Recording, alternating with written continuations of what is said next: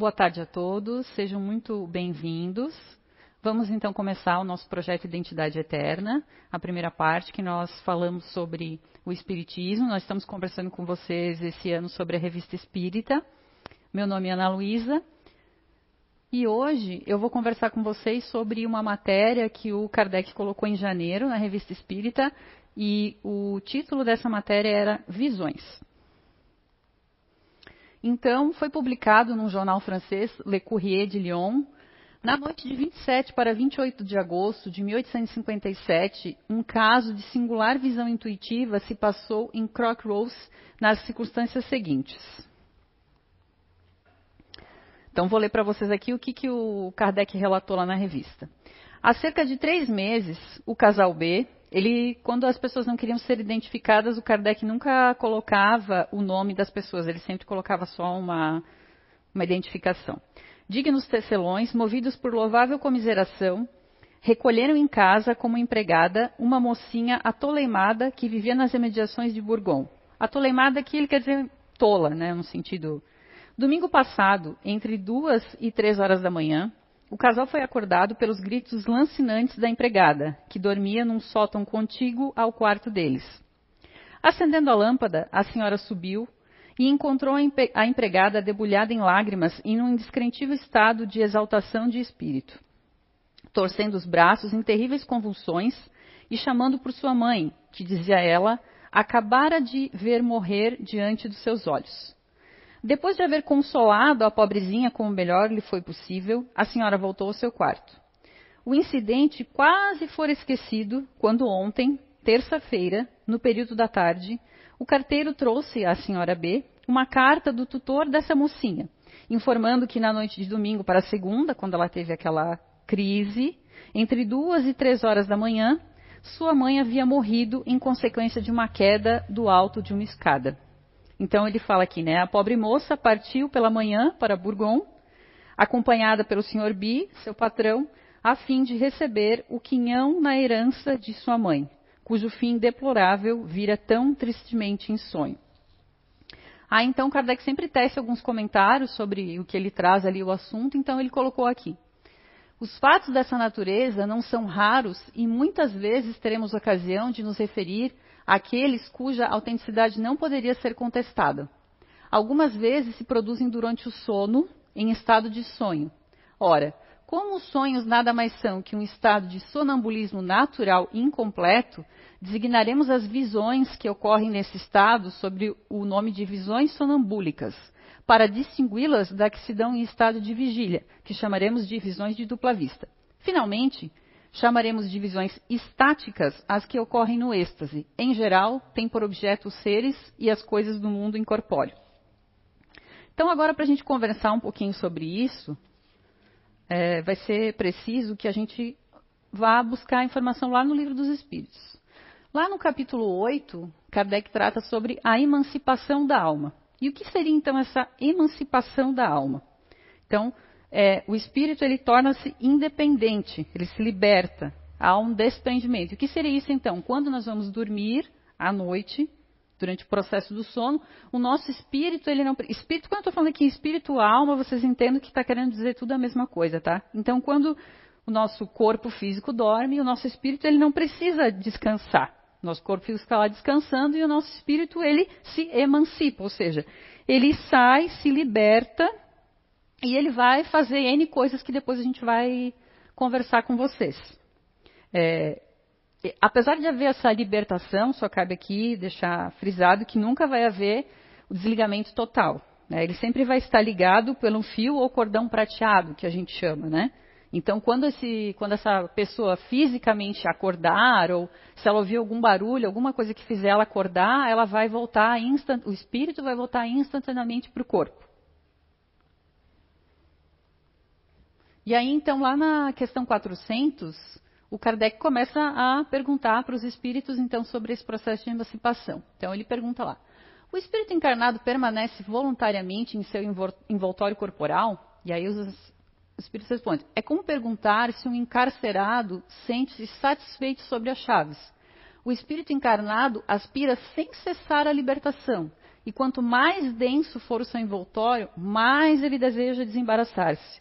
Ou seja, o espírito ele sempre está procurando, quando nós estamos descansando, sair em busca né, de conhecimento, em busca de encontrar outras pessoas. Então, ele fala no final, né, quanto mais denso, ou seja, quanto mais pesado, quanto mais energia ruim aquela pessoa está vivendo no seu momento atual, mais ele vai querer se desprender disso.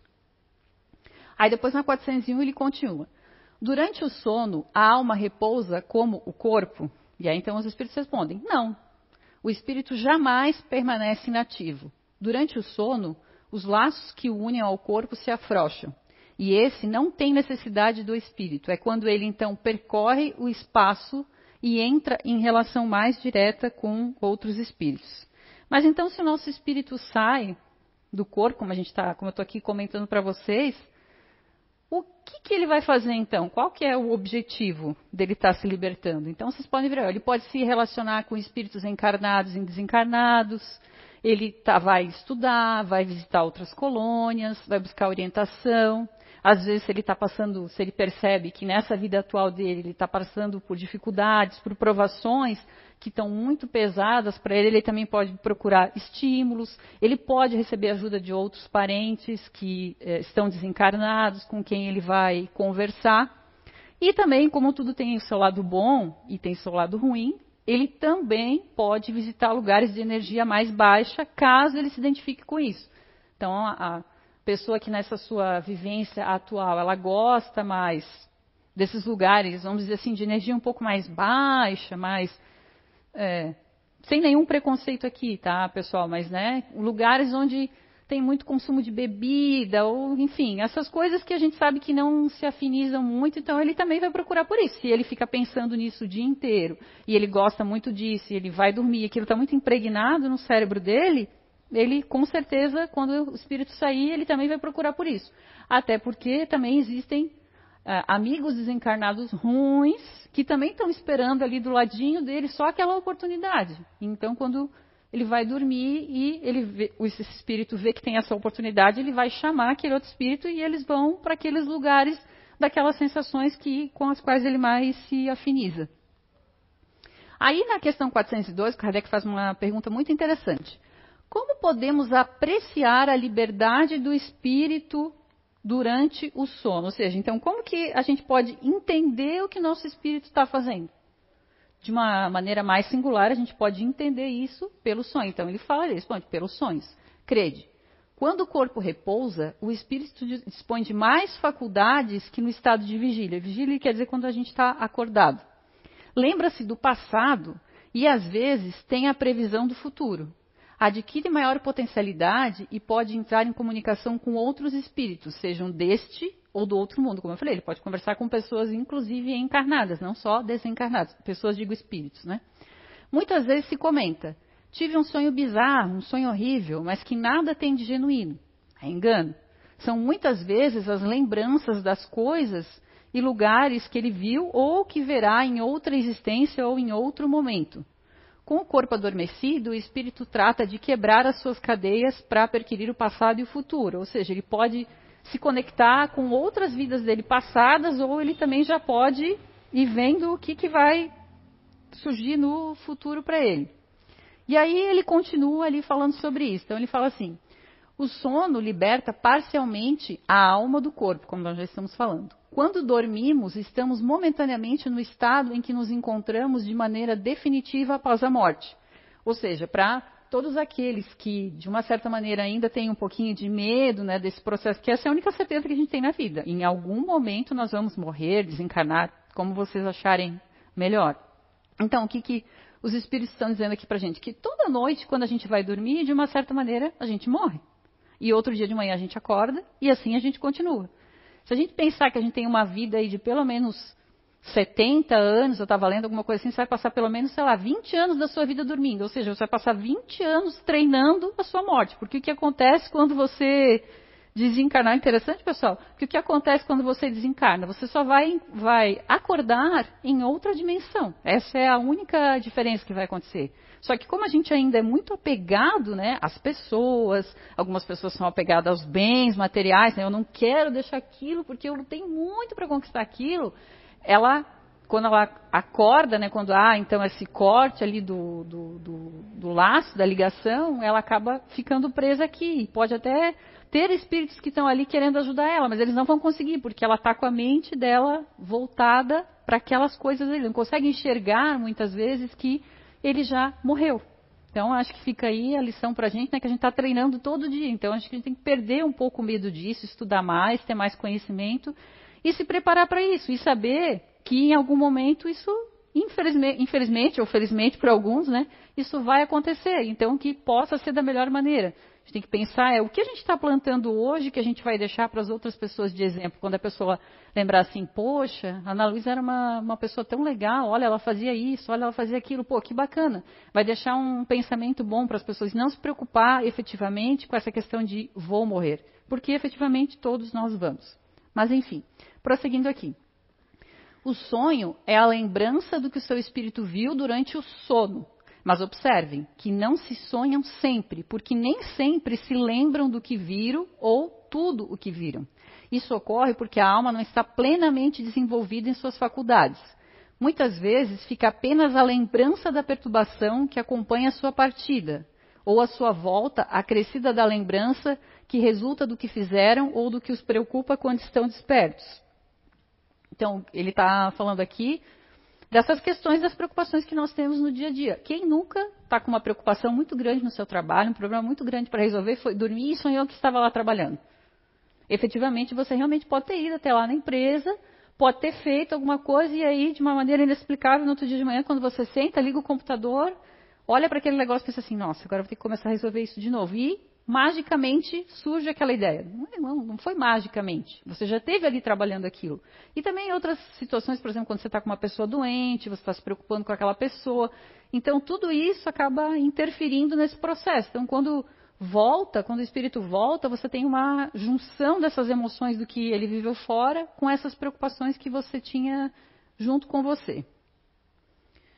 Então, onde é que eu parei? Sem isso, como explicar esses sonhos. Muitas vezes fica apenas a lembrança da perturbação que acompanha a sua partida ou a sua volta. Acrescida então da lembrança que resulta dos que fizeram ou do que o preocupa quando despertos. Sem isso, então, ele termina aqui. Como explicar esses sonhos absurdos que acontecem aos mais sábios e aos mais simples? Os maus espíritos também se servem dos sonhos para atormentar, perdão, as almas fracas e pusilânimes. Foi aquilo que eu comentei antes com vocês, né? Qual é o seu, qual, qual é a, teu, a tua energia? Com o que, que você se afiniza? Porque é com o que você se afiniza que você vai atrair as pessoas, os lugares, os pensamentos. Tudo é energia. A palavra é energia, pensamento é energia. Então, você vai se afinizar nesse momento que teu espírito está saindo também com essas situações. Isso tudo vai estar tá perpassando pela vida. Aí ele ainda continua falando um pouquinho mais sobre os sonhos na questão 402. Os sonhos são o produto da emancipação da alma, que se torna mais independente pela suspensão da vida ativa. Daí também a lembrança que retrata na memória os acontecimentos verificados na existência presente ou nas existências anteriores. A singularidade das imagens referentes ao que se passa ou se passou nos mundos desconhecidos, entremeadas de coisas do mundo atual, formam os conjuntos bizarros e confusos que parecem não ter sentido nem nexo. Aqui é às vezes quando né, a gente tem uns sonhos assim que a gente não tem muito, muita explicação, a gente não consegue entender muito bem aquilo, são coisas às vezes que a gente é, quando acorda lembra, mas não fazem muito sentido para a gente. Então elas não fazem muito sentido por conta disso. Aí ele ainda continua falando um pouquinho mais. A incoerência dos sonhos se explica ainda pelas lacunas decorrentes das lembranças incompletas do que apareceu em sonho tal como um relato em que se houvessem truncado ao acaso frases ou partes de frases. Os fragmentos que restassem, quando reunidos, perderiam toda a significação racional. Aí, ele também, que é, né, a maioria às vezes acontece muito com a gente também, da gente não lembrar. Então, aqui ele também perguntou para os espíritos: por que não nos recordamos sempre dos nossos sonhos? Então, os espíritos respondem: Isso a que se referem por sono é apenas o repouso do corpo, porque o espírito está constantemente em atividade. No sono, ele recobra um pouco da sua liberdade e se comunica com os outros que lhe são queridos nesse mundo ou em outros. Mas, como o corpo é uma matéria muito pesada e densa, dificilmente conserva as impressões que recebeu do espírito, porque esse não a percebeu pelos órgãos do corpo. Então, nós, enquanto encarnados, temos um, um corpo muito. A gente não consegue fazer essa assimilação. O espírito, quando volta, ele vivenciou aquelas experiências enquanto espírito. E então, quando ele volta para o corpo, o corpo não consegue reter essas informações, porque são diferentes ali. Né? Ele é mais. O espírito ele é mais sutil, ele é mais leve, o corpo não, ele é mais pesado. Aí depois, o Kardec ainda segue ali, depois dessa 402, 403, ele ainda fala sobre o sono e os sonhos, fala mais algumas coisas sobre os sonhos, sobre visitas espíritas entre pessoas vivas, transmissão oculta de pensamento, letargia, catalepsia e mortes aparentes. Eu não vou conversar aqui mais isso com vocês, porque não é bem o foco aqui do que eu vim falar com vocês, que é sobre sonambulismo, a, o êxtase e a dupla vista. Mas fica aqui o convite para vocês é, pegarem ali esse capítulo do Livro dos Espíritos e lerem as outras questões que são também bem interessantes. Então vamos falar um pouquinho agora sobre o sonambulismo, que é a, o que Kardec citou lá, que seria o, o primeiro tipo lá de visão. Aí ele pergunta ali na questão 425. O sonambulismo natural tem relação com os sonhos? Como se explica?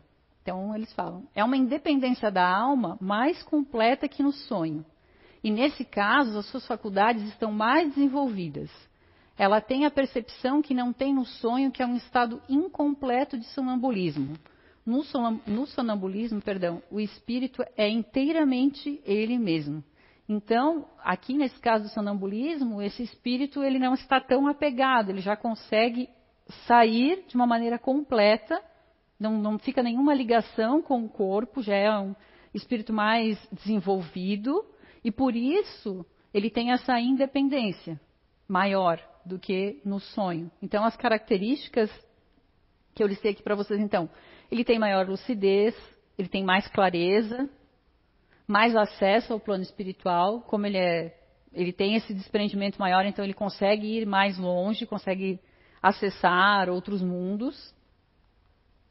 Sente menos a influência do corpo material, tanto que ele colocou ali na, na aqui que ele está falando que, né, ele, o espírito é inteiramente ele mesmo. Então, quando ele sai, ele fica só aquela leve ligação que existe com o corpo, mas ele tem muito mais autonomia para ir fazer as atividades dele. Aí então ele sente menos a influência do corpo material. E além disso também o sonâmbulo ele tem ideias mais precisas que num estado normal, ou seja, acordado, os seus conhecimentos eles são mais amplos porque ele tem a, a, a alma livre, o que é, permite o afloramento mais ostensivo de sua, de sua bagagem psíquica podendo acessar vidas passadas, seus conhecimentos acumulados durante as encarnações e que, a, e que permanecem adormecidos do, pelo corpo físico. Ou seja, o sonâmbulo ele consegue acessar, ele pode até, se ele tiver né, um grau maior, acessar informações das vidas passadas dele, acessar conhecimentos que ele teve em vidas passadas, coisa que nessa encarnação presente ele não pode fazer. Porque a gente tem que lembrar que tem aquela questão que a cada encarnação a gente tem o esquecimento que a gente tem que ter, até porque a gente tem uma lição aqui e a gente tem que aprender essa lição. E aí, Kardec também traz aqui, porque eu acho que isso é uma coisa que pode ter, pode gerar um pouco de confusão em vocês, como gerou em mim, porque geralmente quando a gente fala da palavra sonâmbulo, a gente pensa geralmente naquela pessoa que acorda no meio da noite, anda, fala, come. Mas não, não existe só esse tipo de sonâmbulo. Na verdade, quando o espírito precisa fazer alguma coisa, que ele vai lá e se utiliza do corpo que já está ali mesmo, já está ali do lado, ele se utiliza desse corpo para fazer essa atividade. Então ele traz aqui o espírito age como sonâmbulo. Sonâmbulo aqui, quando eu falo, é esse sentido mesmo. quando preocupado com uma coisa ou outra, necessita fazer algo cuja prática exige a utilização do corpo físico. Então, já que ele está precisando fazer alguma coisa, o corpo já está ali do lado, ele já aproveita aquele corpo, porque não há necessidade de é, ectospla, ectos, ectospla, meu Deus, ecto, ectoplasmia. Obrigada, Alexandre. Desculpa, gente. É, então ele não necessita, ele não precisa ser necessariamente médium, tá, gente? O sonâmbulo não necessariamente ele é, ele pode ter essa faculdade também, mas ele não é necessariamente médium. Então ele pode se utilizar do corpo. Aí o Gabriel Delane ele trouxe aqui para gente uma situação dessa que ele, ele relatou no livro dele, O Espiritismo perante a Ciência. Então ele diz assim: um jovem padre que se levantava todas as noites, ia à escrivaninha, compunha sermões e tornava-se deitar. Alguns de seus amigos, uma noite em que ele escrevia, como de costume, interpuseram um grosso cartão entre os seus olhos e o papel. Eles queriam fazer isso porque eles estavam desconfiados. Eles achavam que ele estava ali fazendo uma pegadinha, né? que não, que ele via ali, né, e ele escrevia. Então eles colocaram um, um cartão ali nos olhos dele. Ele não se interrompeu, continuou a redação e, terminada essa, deitou-se como de hábito, sem suspeitar da prova a que fora submetido. Quando ele terminava uma página, lia alto de, lia alto de princípio a fim. Se se pode chamar de leitura essa ação sem o concurso dos olhos, né, porque ele estava dormindo. Se lhe desagradava alguma coisa, ele a retocava e fazia as correções em cima com muita exatidão. É a visão sem os olhos. Isso nos prova que há nele uma força que seguramente o dirige, que age fora dos sentidos. Né? Numa palavra, ele traz aqui que a alma, ve a alma vela enquanto o corpo dorme. Então, como ele precisava escrever aquilo, ele foi lá, utilizou do corpo dele o espírito, né? E ele escrevia todo dia. Inclusive, ele relata ali que ele, às vezes, quando ele é, colocava uma expressão que ele não queria, alguma coisa assim, ele ia lá, arriscava, escrevia a expressão correta. Também achei uma outra, um outro exemplo aqui, ele é um pouco mais antigo, mas achei bem interessante. Conta-se também que o Dr. Esquirol, um farmacêutico, se levantava todas as noites e preparava as poções cujas fórmulas se encontravam na mesa. Para verificar a mesma coisa, eles também ficaram desconfiados dele. Para verificar se havia discernimento por parte do sonâmbulo ou apenas movimentos automáticos, um médico colocou no balcão da farmácia a nota seguinte. Ele deixou lá uma receita, então, né, para o farmacêutico. Sublimado corrosivo, duas oitavas. Água destilada, quatro onças. Vocês podem ver que isso é uma coisa bem antiga, né? que realmente a gente não usa mais esses termos hoje em dia. Para tomar de uma vez. Então o farmacêutico levantou-se durante o sono, como ele sempre fazia. Como hábito, desceu para o laboratório, apanhou a receita, leu-a várias vezes e pareceu muito espantado e entabulou o seguinte monólogo que o autor ali dessa narrativa estava lá no oculto, oculto lá no laboratório, ele anotou isso. Então ele falou: é impossível que o doutor não tenha se enganado nessa fórmula. Dois grãos já seria bastante, mas aqui, mas há aqui legivelmente escrito duas oitavas, que são mais de 150 grãos. Isso é mais do que suficiente para envenenar 20 pessoas. Ele enganou-se indubitavelmente. Não prepara essa porção. O sonâmbulo então tomou em seguida diversas prescrições, executou outras receitas, rotulou, colocou em ordem e depois ele voltou a dormir. Então aqui ficam dois casos bem presentes, né, que quando o espírito precisa se utilizar do sonâmbulo, ele pode fazer isso e pode fazer isso com é, muita perfeição. Né, um farmacêutico e o outro rapaz que escrevia. Também uh, ele traz uma outra questão que é o sonambulismo uh, mediúnico. Eventualmente, então, um espírito ele pode se comunicar com o sonâmbulo solicitando que ele transmita suas ideias, no caso, um outro espírito junto com o espírito do sonâmbulo. Nesse caso específico, temos no sonambulismo uma variedade da faculdade mediúnica. Então, lá no livro dos médiuns, na questão 172, o Kardec fala um pouquinho sobre os médios sonâmbulos. Então, ele fala: Mas o espírito que se comunica com um médium comum também o pode fazer com um sonâmbulo. Dá-se o mesmo que muitas vezes o estado de emancipação da alma facilita essa comunicação. Ou seja, como eles já estão espírito com espírito, fica muito mais fácil eles se comunicarem. Muitos sonâmbulos veem perfeitamente os espíritos e os descrevem com tanta precisão como os médios videntes. Podem confabular com ele, com eles e transmitir seus pensamentos. Então, esse espírito ali pode passar, utilizar o, o sonâmbulo numa questão mediúnica. Ele até traz, lá na questão 173, um exemplo disso. Então, ele fala ali: um de nossos amigos tinha como sonâmbulo um rapaz de 14 a 15 anos, de inteligência muito vulgar e instrução extremamente escassa. Ou seja, ele era uma pessoa que não tinha tantos conhecimentos. Entretanto, no estado de sonambulismo, deu provas de lucidez extraordinária e de grande perspicácia, sobretudo no tratamento das enfermidades e operou um grande número de curas consideradas impossíveis. Ou seja, ele, enquanto sonâmbulo, ele conseguia verificar que tipo de doença que aquela pessoa estava tendo.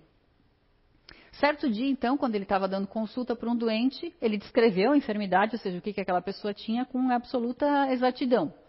Não basta, disseram-lhe, agora é preciso que indiques o remédio. E aí ele respondeu para eles: Olha, eu não posso. Meu anjo doutor não está aqui. E aí eles perguntaram: Mas quem é esse anjo doutor de quem falas? E aí ele disse: O que dita os remédios. E aí então eles ficaram um pouco: Mas não és tu que vê os remédios? Não. Estou a dizer que é o meu anjo doutor quem me dita os remédios. Ou seja, ele conseguia ver qual era a doença que a pessoa tinha, mas ele tinha um outro espírito que dizia para ele qual era o remédio que ele precisava tomar. Então, na questão ali 173, o Kardec ele comenta isso. A ação de ver o mal era do seu próprio espírito, que para isso não precisava de assistência alguma. A indicação, porém, dos remédios lhe era dado por outro. Então, quando ele estava só fazendo aquilo, só ali, ele era só sonâmbulo, quando ele estava só verificando. E quando ele era assistido, ele era um sonâmbulo médio, porque essa outra pessoa se utilizava dele para falar qual era o remédio que ele precisava tomar. Bem interessante. Outra questão também, falando do sonâmbulo, geralmente quando ele acorda, ele não lembra. As, as, lembranças elas ficam confusas e fragmentadas, assim como na questão ali que a gente conversou sobre o sonho, a mesma coisa acontece com ele também. Quando ele volta, ele pode lembrar de algumas coisas, mas as ideias vão ser fragmentadas, porque não é o corpo dele que vivenciou, o espírito dele que está vivenciando aquilo. Então, quando ele volta, a mesma coisa. Mais sutil, ele tem esse choque, ele não consegue reter as informações. No sonambulismo, portanto, aqui é uma explicação bem interessante. O cérebro físico ele não é envolvido nas percepções do episódio. Quem percebe é o corpo espiritual e é uma, uma percepção bem mais ampliada do que no sonho, em que as percepções têm a participação do cérebro físico. Então, como não há o registro cerebral das impressões, o indivíduo não se recorda de nada ao acordar. Então, isso ele explica ali porque que o sonâmbulo ele não lembra e porque a maioria das pessoas também não lembra, né? É uma o cérebro físico ele não está envolvido nesse processo quando o espírito está fora, por isso quando ele volta ele não consegue entender, processar essas informações. Além disso também o sonambulismo ele pode ser natural, que é esse que eu estou comentando com vocês até agora, ou magnético. Não tem nenhuma diferença deles. O único ponto aqui é que esse é, sonambulismo magnético ele é provocado por meio de indução hipnótica ou magnética. Mas mesmo que ele seja provocado, as vivências que aquele sonâmbulo vai estar tendo ali são as mesmas do sonambulismo natural. A única diferença é que vai ter uma pessoa que vai induzir ele a chegar nesse estado. Além disso, também, da mediunidade, a gente tem a clarividência sonambúlica. Porque então, se ele é, está fora do corpo e ele tem mais lucidez, tem mais liberdade, ele também vai poder ver melhor. Então, na questão 428, Kardec pergunta: qual é a causa da clarividência sonambúlica? E aí os espíritos respondem: já o dissemos, é a alma que vê. Então, como ele está mais liberto, ele consegue. Então, o que, que seria essa clarividência? É uma faculdade de ver a distância sem o emprego dos olhos. É um dom que nasce com o espírito. Então, para o sonambúlico, não existe barreira que possa impedir a sua visão. Ele pode é, estar em qualquer lugar, ele pode ir até o local do fato e ver aquilo, como ele pode estar num local fixo e enxergar aquilo, porque ele não está vendo com os nossos olhos materiais, vamos assim dizer, né? Então, o espírito ele é dotado de muitos dons que com o passar do tempo vão sendo despertados. Então ele usa essas qualidades para sentir, sentir e compreender o universo. Como ele tem essa distância maior, essa liberdade maior, ele consegue ter essa compreensão maior também. Mas, como tudo tem um lado bom, também tem um lado ruim. Então, apesar dele ter essa questão da clarividência, trazer essa visão melhor para ele, os espíritos também falam que ele né, pode, às vezes, não ver exatamente o que ele acha que viu e se enganar. Então, na questão 430, ele, Kardec pergunta: visto que a clarividência do sonâmbulo é de sua alma ou do seu espírito, por que não vê tudo e por que se engana tantas vezes? E aí os espíritos então respondem: primeiramente, não é dado aos espíritos imperfeitos tudo ver e tudo conhecer. Então, apesar de que ele tenha essa, vamos dizer assim, essa visão, essa possibilidade maior de enxergar e de perceber as coisas, nem por isso ele está encarnado. Então, se ele está aqui, ele não vai conseguir adentrar e ver tudo, né? Eles participam ainda de seus erros e de seus preconceitos. Além disso, quando estão ligados à matéria, não gozam de todas as suas faculdades de espírito. Então, quando esse espírito ele volta, muitas vezes vivendo essa vida, essa encarnação, ele não, não consegue absorver esses conceitos e ele tem outras ideias que atrapalham. Então, Deus deu essa faculdade ao homem com uma, final, uma finalidade útil e séria, e não, e não para que ele aprenda aquilo que não deve saber. Eis porque os sonâmbulos não podem dizer tudo. É, tem, existe também um controle para isso. Ele vai ter acesso às informações, mas ele vai ter um limite, como todos nós temos um, um limite. E aí, na questão 431, ainda falando um pouquinho sobre isso, Kardec pergunta: qual é a origem das ideias inatas do sonâmbulo e como pode falar com exatidão de coisas que ignora no estado de vigília, ou seja, quando ele está acordado, que estão não raro acima da sua capacidade intelectual? E aí os espíritos respondem. Acontece que o sonâmbulo possui mais conhecimentos do que se lhe reconhecem, somente estão adormecidos porque o seu envoltório é bastante imperfeito e não lhe permite a recordação plena. Mas, em última análise, o que é ele? espírito como nós, mas que está encarnado para cumprir uma missão e o estado no qual entra o despertar, e é o estado onde entra o despertar dessa letargia. Já lhe dissemos em várias oportunidades que revivemos várias vezes. E essa mudança é que faz o espírito perder materialmente o que aprendeu na existência precedente. Ao entrar no estado aí denominado de crise, ele se lembra, embora de uma maneira incompleta, Sabe, mas não poderia dizer de onde lhe vem o conhecimento, nem como o adquiriu. Ou seja, passado, né, quando ele entra em estado de crise, é quando ele tem alguma lembrança que surge é, de alguma coisa que ele fez enquanto ele estava emancipado do corpo, é aí que ele, ele pode ter esse resgate de algumas informações. Mas, passada essa crise, ou seja, essa recordação que ele teve, se apaga e volta à obscuridade. Então, em alguns momentos, ele pode reter algumas dessas informações que, enquanto espírito, ele foi lá e teve acesso. Mas é muito rápido, depois ele acaba esquecendo disso. E aí ele prossegue, então, o aperfeiçoamento da clarividência sonambúlica, em maior ou menor escala, depende da organização física ou da natureza do espírito encarnado. Então, aqui Kardec está questionando os espíritos porque ele quer saber, então, como é que a pessoa, o que, que a pessoa precisa para aperfeiçoar essa clarividência? Então ele fala ali de ambas. Há condições físicas que permitem ao espírito desprender-se com maior ou menor facilidade da matéria. Então ele depende da organização física e da natureza de espírito dele. Né? As vidas anteriores dele, qual foi a, qual é a missão atual dele e a vivência atual dele, como que ele está aproveitando isso. As faculdades de que o sonâmbulo desfruta são as mesmas que as do espírito após a morte? Até certo ponto, dizem os espíritos, pois é preciso ter-se em conta a influência da matéria a qual ainda está ligado. Ou seja, depois que ele morre, né, ele ainda tem um pouco dessa influência. Então, se ele for um espírito mais apegado à matéria, ele vai ter uma, vai conseguir levar, absorver menos esses conceitos quando ele desencarnar. O uso que um sonâmbulo faz da sua faculdade influi, sobre o seu estado, sobre o estado de seu espírito após a morte? Eles respondem muito, assim como bom ou mau uso de todas as faculdades que Deus deu ao homem. Então ele tem que fazer bom uso disso também. Se ele tem essa condição, essa capacidade de ir mais longe, ele tem que fazer bom proveito disso, porque com certeza depois quando ele desencarnar, como todos nós, a gente vai ter que chegar lá em cima e vamos ter que pagar a nossa conta. Ou seja, a gente vai ter que ver o que a gente fez de bom, o que a gente fez de ruim, como que a gente aproveitou essas habilidades que a gente tem aqui nessa presente encarnação. A mesma coisa vai acontecer para ele também.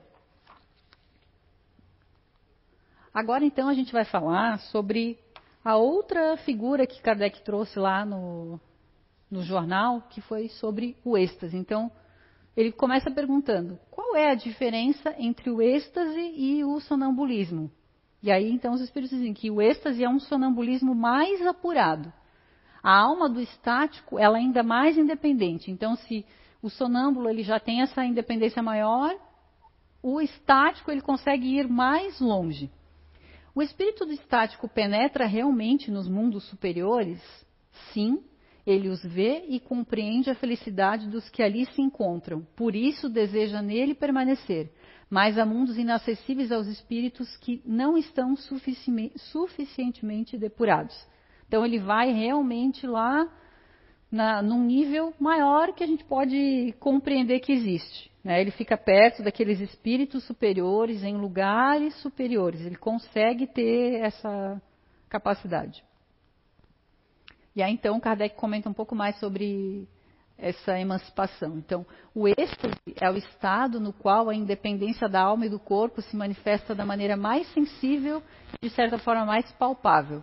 Então, no êxtase, penetram no mundo desconhecido, os dos espíritos etéreos, ou seja, os espíritos superiores, com os quais entra em comunicação, sem, no entanto, poder ultrapassar certos limites que não poderia transpor sem romper totalmente os laços que o ligam ao corpo. Ou seja, que ele está falando que ele vai, ele consegue ir, mas tem um limite para ele também, estando nesse estado, porque aí é um momento em que ocorre o desencarne. Ele ainda está com aquele fiozinho prateado que eu comentei para vocês lá no começo, e isso é o que liga ele aqui.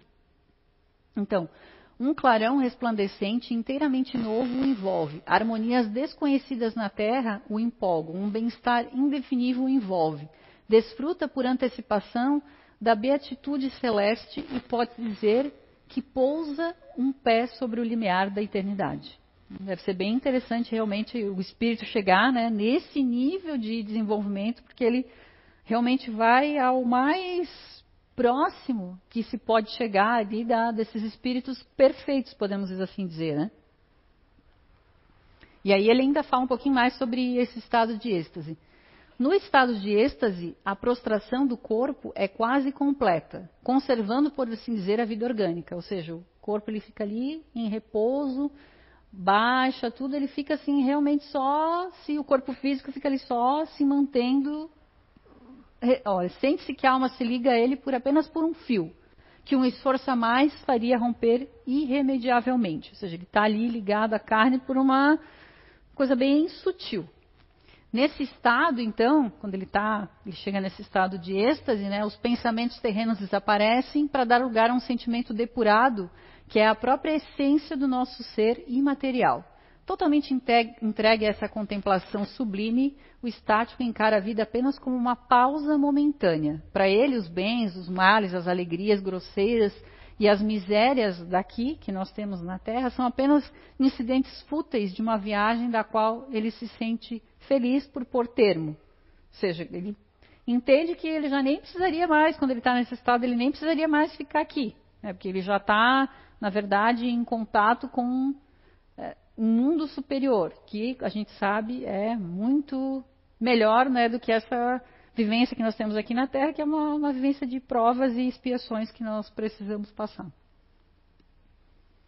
E aí, ele vai aprofundando essa questão, então ele pergunta: quando o estático exprime o desejo de deixar a, tela, a terra, perdão, fala sinceramente, não retém um instinto de conservação? Então, quando ele chega nesse estado de sublimação tão grande que ele pensa até em, ah, eu não quero mais ficar aqui, porque nossa, lá é tão melhor, né? Por que, que eu vou ficar aqui se lá eu vejo que é tão melhor, né?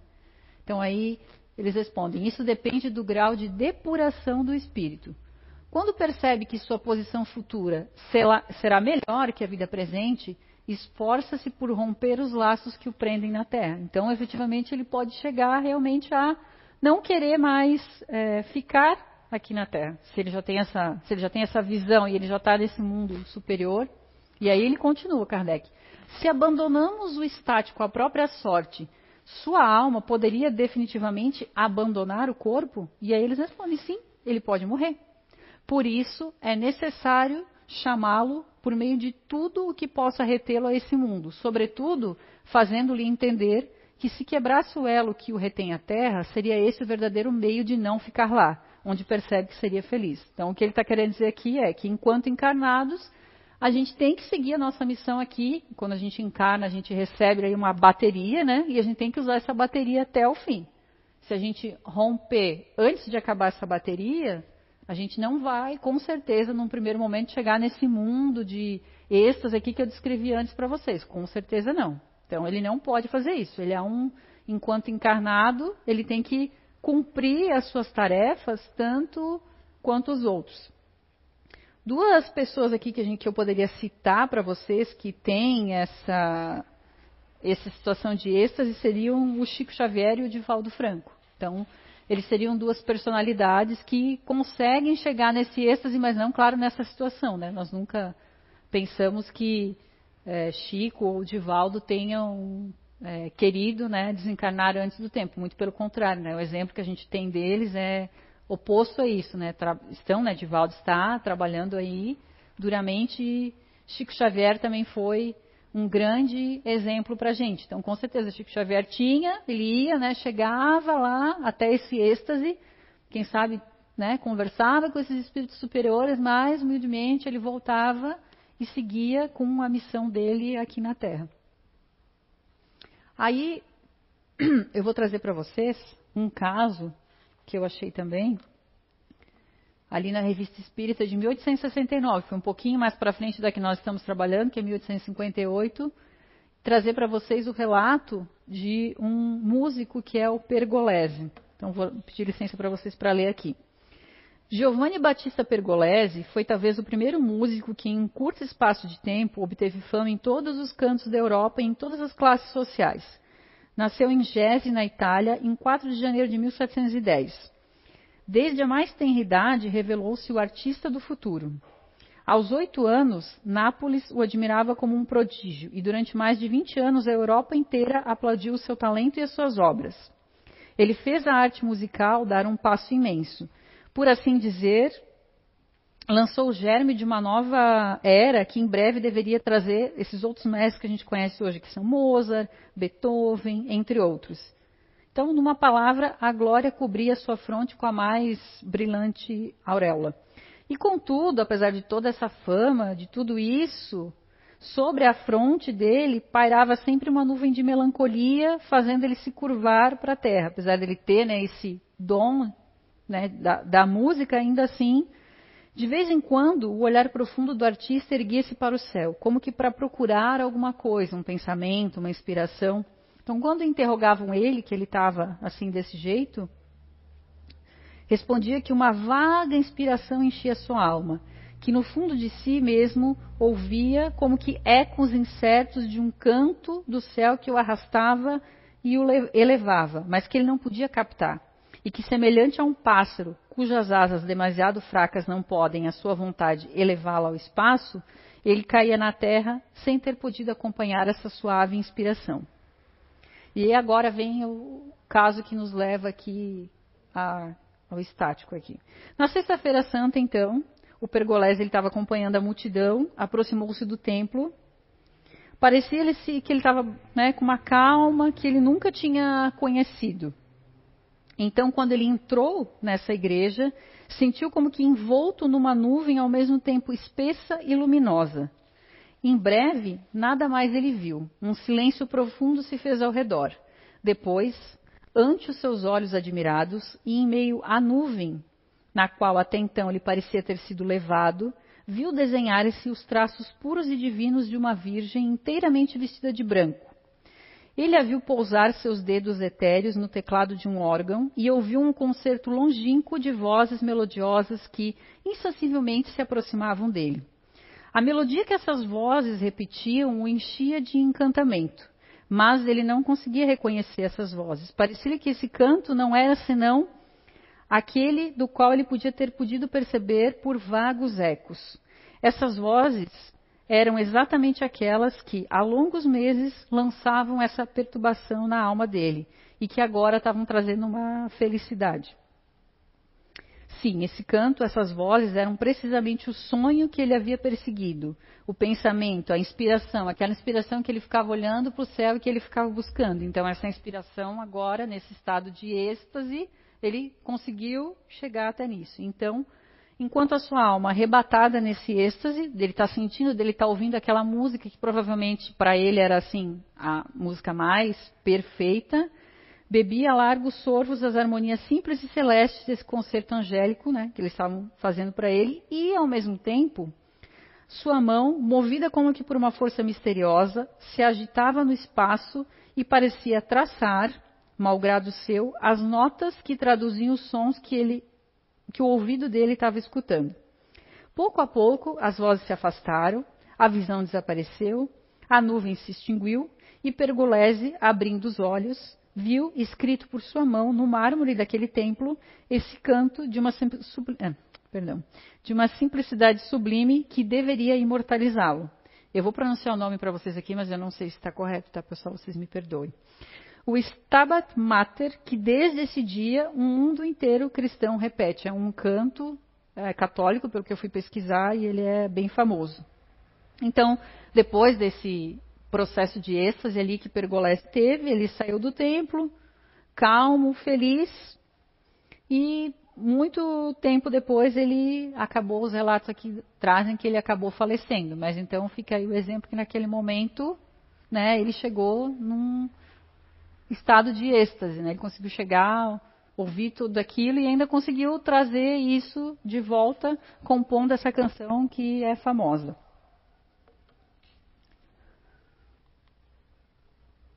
Mas, né, Kardec ainda continuando falando sobre isso, ele pergunta: há coisas que o estático diz ver e que são claramente produto de sua imaginação, estimulada pelas crenças e preconceitos terrenos. Segue-se então que tudo que ele vê não é real, porque ele também, como qualquer espírito, ou pode se confundir, né? Então eles respondem para ele. O que ele vê é real para ele. Entretanto, se seu espírito, está, seu espírito está sempre sobre a influência das ideias terrenas, ele vê a sua maneira, ou melhor dizendo, exprime-se em uma linguagem compatível aos preconceitos e ideias dos quais se acha imbuído ou ainda com as suas, a fim de se compreender melhor. É nesse sentido, sobretudo, que ele pode errar. Então, ele consegue absorver aquela informação lá no estado de êxtase, mas ele pode juntar essas informações com aquilo que ele tem conhecimento hoje. E aí é onde pode haver que ele pode relatar coisas que não, não são reais ou que não têm cabimento. Ele pode acabar misturando isso. E aí, por final, Kardec pergunta: qual então é o grau de confiança que se pode depositar nas revelações dos estáticos? E aí os espíritos respondem: o estático pode muitas vezes enganar-se, sobretudo se quiser penetrar no que deve permanecer um mistério para o homem, porque então se abandona suas próprias ideias ou torna-se joguete de espíritos enganadores que se aproveitam de seu entusiasmo para fasciná-lo. Então, cabe aqui a gente lembrar sempre que a gente percebem que a gente está o tempo todo conversando, sempre falando para vocês que tem o lado bom e tem o lado ruim. Então, durante a caminhada, esses espíritos aproveitadores, eles estão sempre ali ao lado, só esperando uma oportunidade.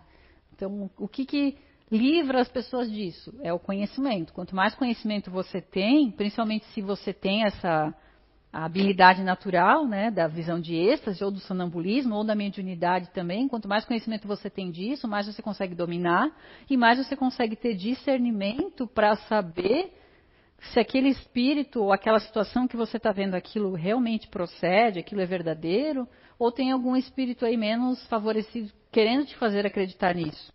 E também a gente tem que ter na, na nossa cabeça que o médium ele também é falível, ele também erra, não é porque ele tem essa faculdade que tudo que ele vai fazer, né, tudo que ele vai perceber, ver, escrever, enfim, de todos os tipos de mediunidades aqui que a Gabriela até falou no outro encontro, não quer dizer que por isso tudo que ele vai fazer está 100% correto. Não.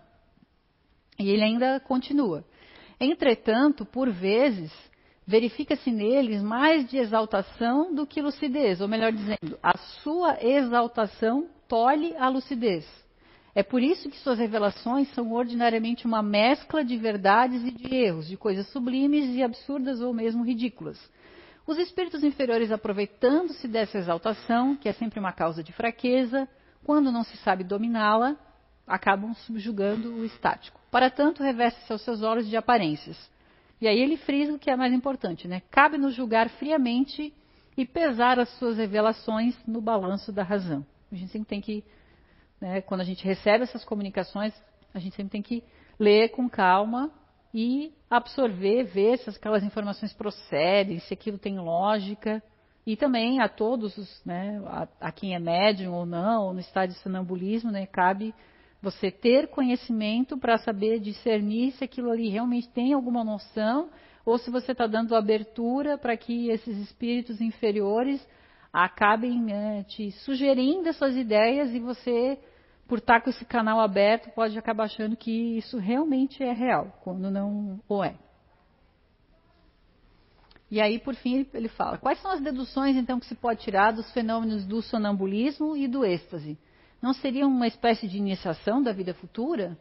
E aí, os espíritos melhor dizendo, o homem entrevê a vida passada e a vida futura. Que ele estude esses fenômenos e neles encontrará a solução de mais de um mistério que a sua razão procura inutilmente desvendar. Então aqui ele está dizendo para a gente que é o conhecimento, a gente tem que estudar melhor, compreender exatamente isso, que aí a gente vai conseguir ter mais informações.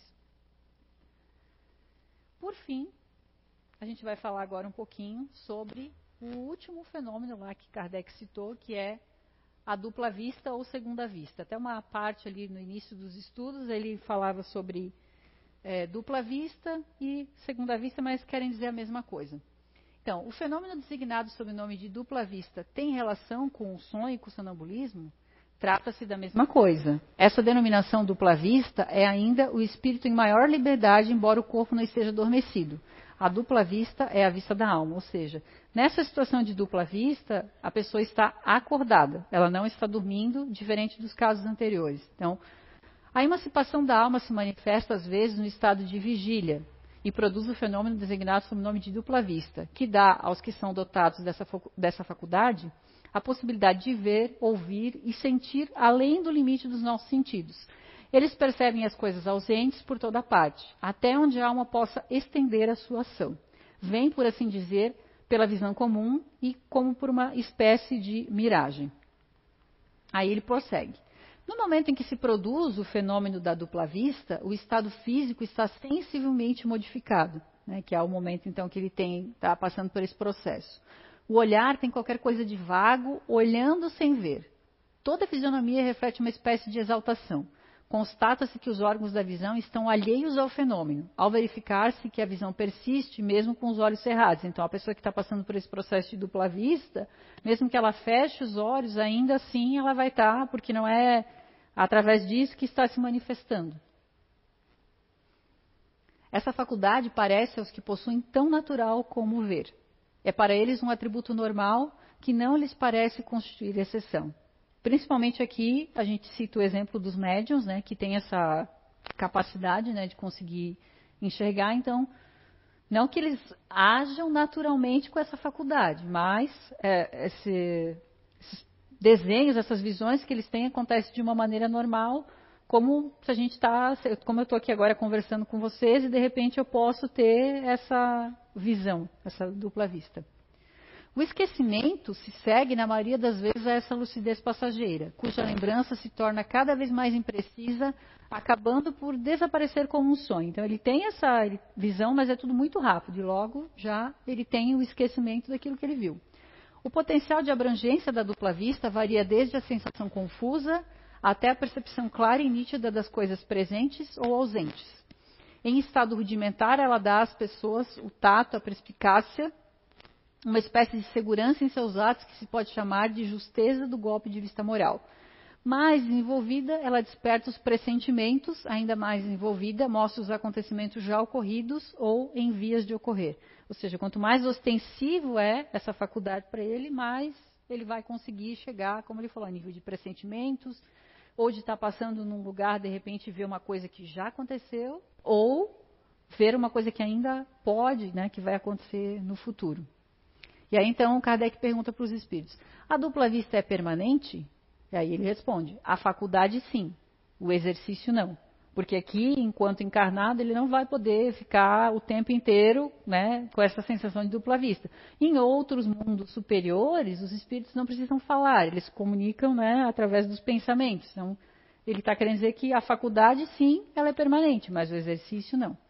A dupla vista desenvolve-se espontaneamente ou pela vontade de quem o possui. Então, eles falam que na maior parte das vezes ela é espontânea, mas também a vontade desempenha um grande papel. Então, podemos tomar, por exemplo, certas pessoas a que se designa com a expressão ledoras da sorte, das quais algumas têm essa faculdade de dupla vista, na qual empenhar a vontade em se desenvolver. E aí também ele pergunta: é verdade que certas circunstâncias desenvolvem a dupla vista? E aí ele, ele cita ali fatores como doença, aproximação de um perigo, uma grande comoção, podem desenvolver ela. O corpo se encontra por vezes num estado específico que permite ao espírito ver o que não pode ver com os olhos do corpo. E aí ele prossegue. As pessoas dotadas de dupla vista têm sempre consciência disso? Nem sempre, pois para elas se trata de um acontecimento natural. Muitas delas acreditam que se todos se observassem nesse sentido, perceberiam ser de forma semelhante. Essa faculdade pode, em certos casos, dar a presciência das coisas, ou seja, o conhecimento, sim, dá também os pressentimentos, porque há vários graus dessa faculdade. E o mesmo indivíduo pode ter todos os graus ou apenas alguns. Então, como a gente falou aí, ele pode começar tendo uma intuição, um pressentimento, e quanto mais apurado isso for nele, mais ele né, vai conseguir subir os degraus e nessa dupla vista vai conseguir enxergar mais coisas. E aí agora eu trago a segunda parte, então, do Kardec trouxe outro exemplo lá naquela aquele artigo lá do jornal que eu li para vocês, falando dessa, do, da, do exemplo da dupla vista. Um armador nosso conhecido, residente em Paris, há poucos dias contou-nos o seguinte: No último mês de abril, sentindo-me indisposto, fui passear com meu sócio nas Tulherias. Estava um dia magnífico, o jardim regurgitava de gente. De repente, a multidão desaparece ante os meus olhos. Não sinto mais o meu corpo e sou como que transportado e vejo distintamente um navio entrando no porto de Havre. Reconheço-o como sendo Clemens, que esperávamos das Antilhas. Viu atracar ao cais e distinguia bem os monstros, as velas, os marinheiros e os menores detalhes, como se eu lá estivesse. Então eu disse ao meu companheiro: Eis o Clemens que chega. Receberemos notícias ainda hoje. Sua travessia foi feliz. Chegando em casa, entregaram-lhe um telegrama e antes dele ler, ele já declarou: é o aviso da chegada de Clemence que entrou no Havre às três horas. Então aquele telegrama realmente confirmava a hora exatamente que aconteceu ali a situação. Então ele teve um fenômeno de dupla vista e ele viu que aquele navio estava chegando e que estava tudo ok, que não tinha acontecido nenhum problema. E aí então, qual é a conclusão que Kardec traz desse artigo das visões? Quando as visões têm como assunto os seres do mundo incorpóreo, aparentemente poder-se levá-las à conta da imaginação, classificando-as de alucinações, porque nada lhes poderia demonstrar a exatidão. Mas nos dois casos referidos, aparece a realidade mais material e positiva. Desafiamos todos os fisiologistas e todos os filósofos que expliquem pelos sistemas comuns como que isso acontece. Só a doutrina espírita pode fazê-lo por meio da emancipação da alma que, escapando momentaneamente das fraldas materiais, transporta-se para além da esfera de atividade corporal. Então, no primeiro caso, que, gente, que eu falei para vocês ali na abertura, daquela menina, né, é provável que a alma da mãe tivesse vindo ver a, fila, a filha e avisá-la de sua morte.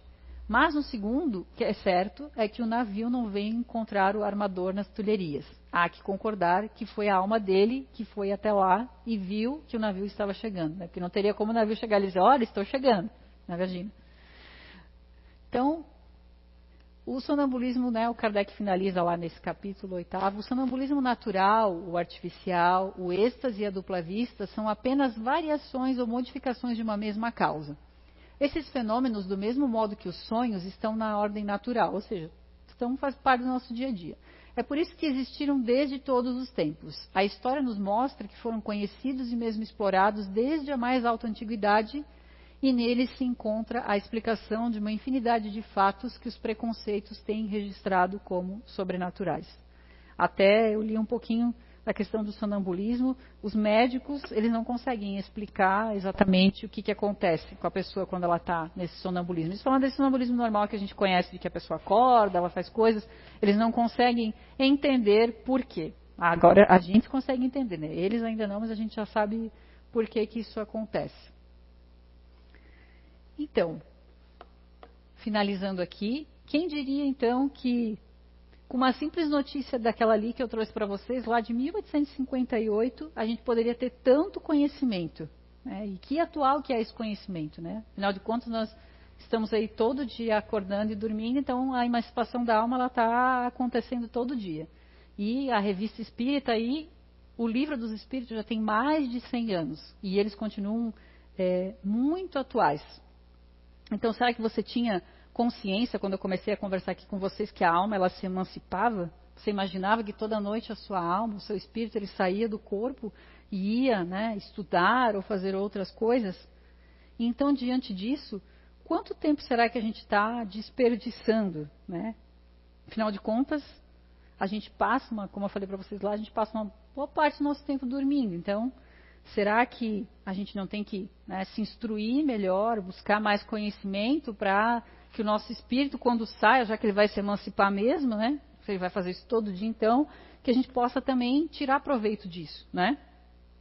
Outra coisa também que a gente percebeu aqui é que mesmo esses espíritos que conseguem se emancipar ou conseguem ter, uh, se emancipar tendo a, a, dupla vista, o êxtase, né, que é um mais profundo, e o sonambulismo, ainda assim, eles estão aqui encarnados. Eles também precisam cumprir a missão deles, assim como a gente.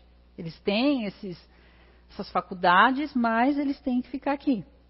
Então, a gente percebe com isso que é muito importante a gente alimentar a nossa alma com, com boas vibrações, com boas energias, com a prática da prece, né, para que esse momento em que a gente vá dormir, nosso espírito possa sair realmente e trazer, né, se, se instruir e quando voltar que a gente também possa né, ter um proveito disso. Isso com certeza é plenamente possível, basta que a gente se dedique. Então, recado para vocês hoje à noite, quando vocês forem dormir, né? Pensem bem, né? Aonde que você deseja estar e com quem vocês desejam estar, tá bom? Obrigada, viu, pela companhia de vocês. A gente vai dar um tempinho aqui agora e depois vem a segunda parte aqui do Identidade, tá bom? Obrigada.